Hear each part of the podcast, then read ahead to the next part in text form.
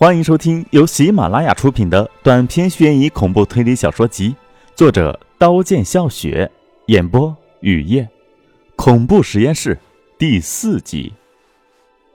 一个小时后，门果然咚咚咚的响起，唐娜来了。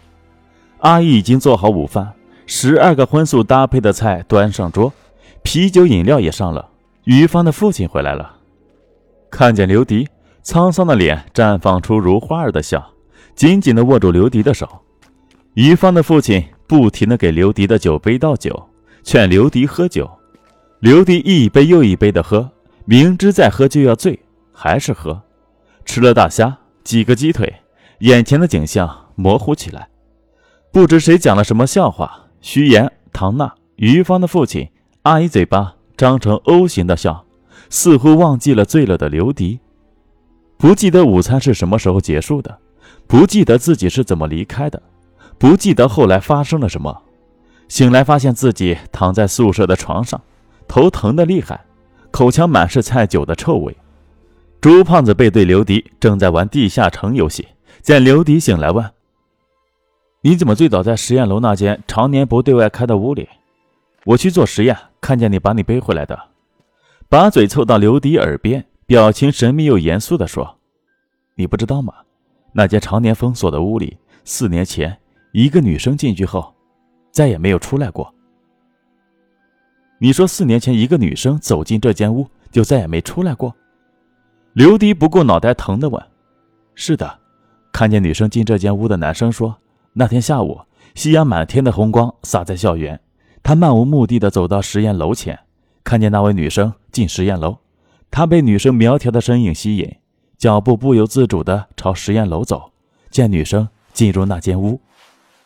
你知道四年前那间屋也是放实验物品的，他一个学生去干什么？女生进去后门关上了，男生在走廊等很久没见女生出来，非常奇怪，鼓足勇气地推开门。你知道他看见了什么？他看见满屋的实验器皿，却没有半个人影，窗户是开着的。如果他跳楼，楼下应该有血迹。后来警察调查，没有找到任何线索，女生的父母也没有来要人。三年过去，他们的父母从没在学校出现过，没有家长闹。校方不对外说，大部分的同学就不知道。发生那件奇怪的时候，三年过去没出什么事。去年发生了那件事，那间屋就一直锁了。那件事你是知道的，同年级的包磊暗恋你的女朋友邢燕，准备向你的女朋友表白。见你女朋友进入那间屋，等很久，你的女朋友没出来。包磊推开那间屋，看见屋里非常乱，实验器皿倒在地上，有的破碎，没有你的女朋友。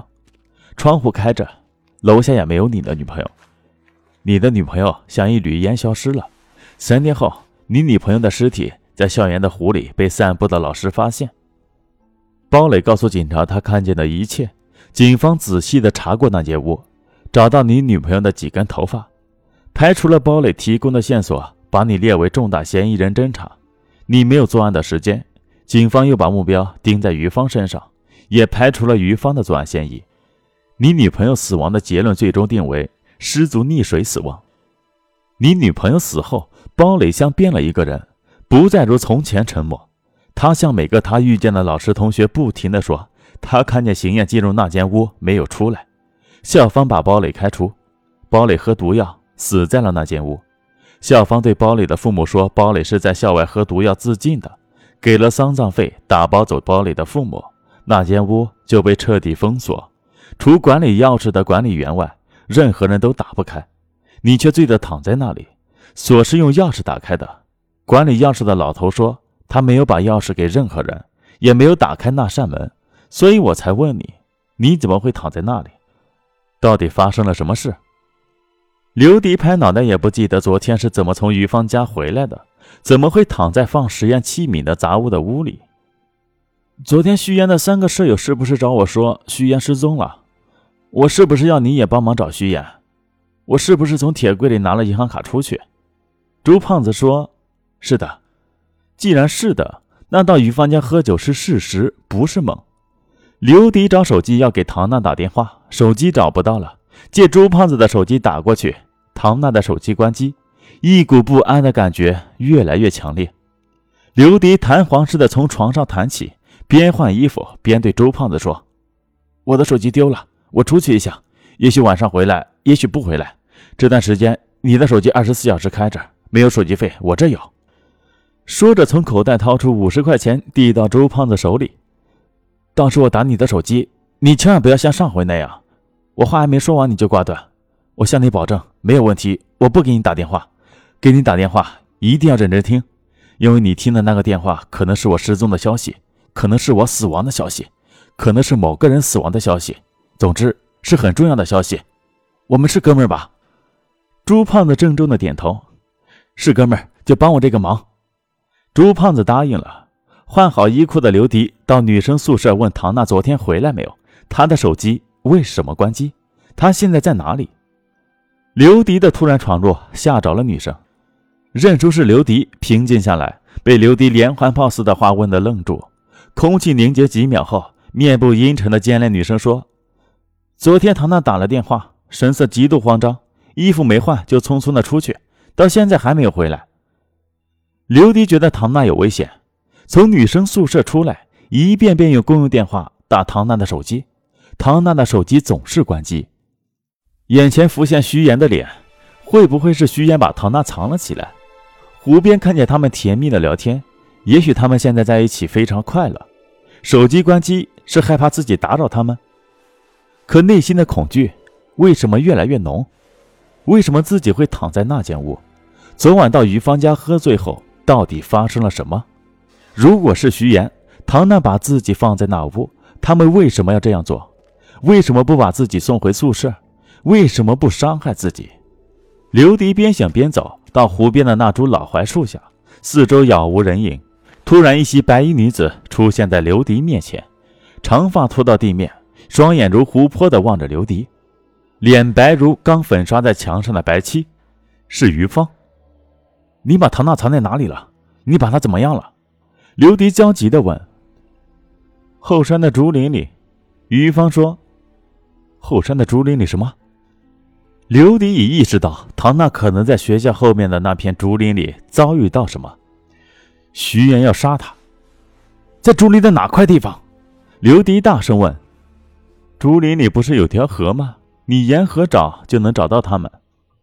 刘迪也不管于芳说的是真是假，撒腿就冲出校园，朝竹林狂奔。看门的老头拦不住，在背后大声咒骂，把刘迪的祖宗十八代骂遍。听见的师生驻足，像看戏般看着卷毛老头咒骂。老头骂完，干瘦的身体往转动椅一躺。师生们意犹未尽，也只好恋恋不舍地四散了。绕过喇叭阵天明的轿车，拐上弯曲的小道，一口气奔到鬼气森森的竹林。听不到半只鸟叫，看不见半个人影，太阳也躲进乌云里，凉气一阵阵拂来。这片竹林，刘迪是第一次来。小心翼翼地绕过竹间，越往里走，越感觉到恐怖诡异的气息。正当刘迪觉得这路好像没有尽头的时候，小路出现两条分岔，刘迪走上南面的一条。五分钟后，看见河流着黑色的水，沿河岸朝西走，看见竹竿上飘着的小块紫布，那是唐娜昨天穿的衣服上的。刘迪兴奋起来，快步走到竹林尽头。没见到唐娜，沿路返回，钻进竹林寻找。